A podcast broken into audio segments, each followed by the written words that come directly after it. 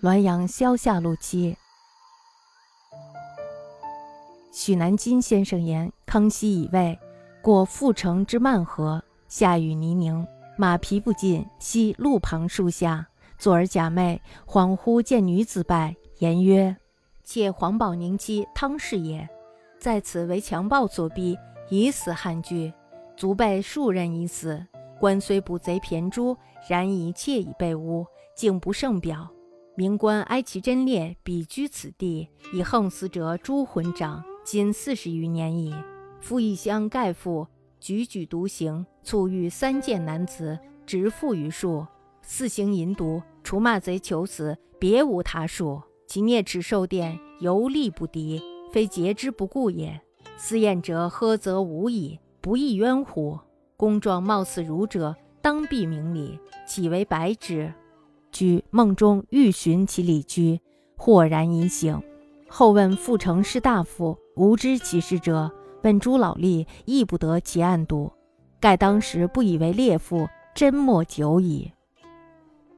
许南金先生说，康熙乙未年，他路经阜城县漫河的时候，当时呢下雨连绵，道路是非常的泥泞，人马呢是疲惫不堪，于是呢就在路旁的树下休息。当他坐着打盹的时候呢，这时候恍惚间就看到一个女子前来拜见，说道：“我呀是黄宝宁的妻子汤氏，在此地呢遭受了暴力的逼迫，我以死抗拒，最后呢挨了几刀被杀死了。官府呢虽然将强盗们全部捕杀了，但是呢我已经被玷污了，所以呢不予表彰。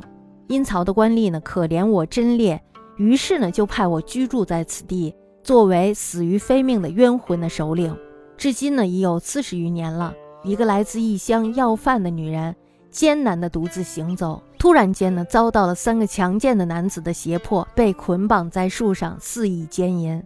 除了痛骂贼人呢，就是以求速死，别的呢也就没有办法了。我咬着牙遭受玷污，是由于呀不敌贼人的暴力，并非呢是节操不坚贞。掌管断案的官吏呢对我苛求不至，岂不是太冤枉我了吗？看您的貌相呢，是一个有学问的人，一定是事理分明，请求您为我伸冤。梦里呢，许先生还想询问这个女子的乡里住处，但是呢，却忽然醒了。